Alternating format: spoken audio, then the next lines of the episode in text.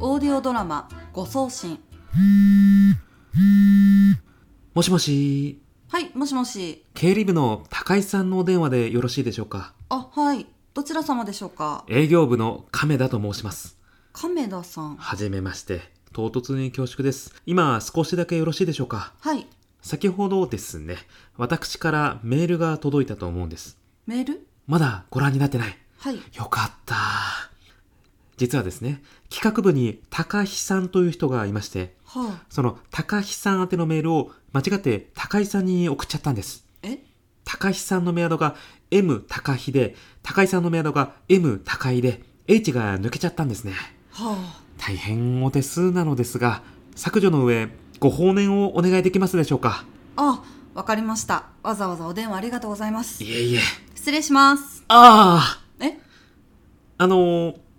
削除していただけましたか後でやりますけど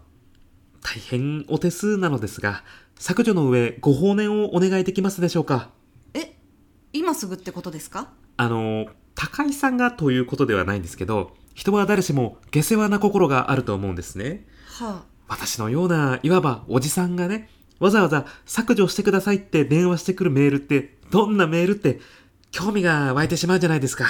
いや全然ああ高橋さんは違うのかもしれないですけどそれでもやっぱり削除しないで開けちゃう人が私の経験上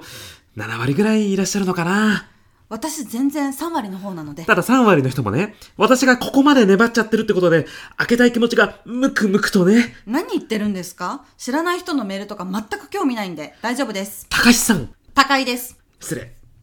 高井さん今、オフィスですかね経理部は7階かな。え電話もあれなので、お席まで伺います。来ないでください、はあ、今やりますからえー、っとお名前が亀田光一郎と申します。亀田さん亀田さんこれかはい。件名がドキおじさんだらけのそれです。はい削除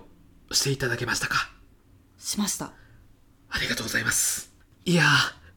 別に全然変なメールとかじゃないんですけどね。まあちょっとしたプライバシーが含まれておりまして、送ったのが高井さんみたいに常識のある人でよかったです。はいじゃあこれでもう大丈夫ですねはい。お忙しいところ、お手間をおかけしました。それでは失礼しますはーいくっやばドキおじさんだらけの温泉旅行マジでどういうこと旅のしおり的なこと硬そうなおじさんだったけどわけわかんないことやってんだなどれどれ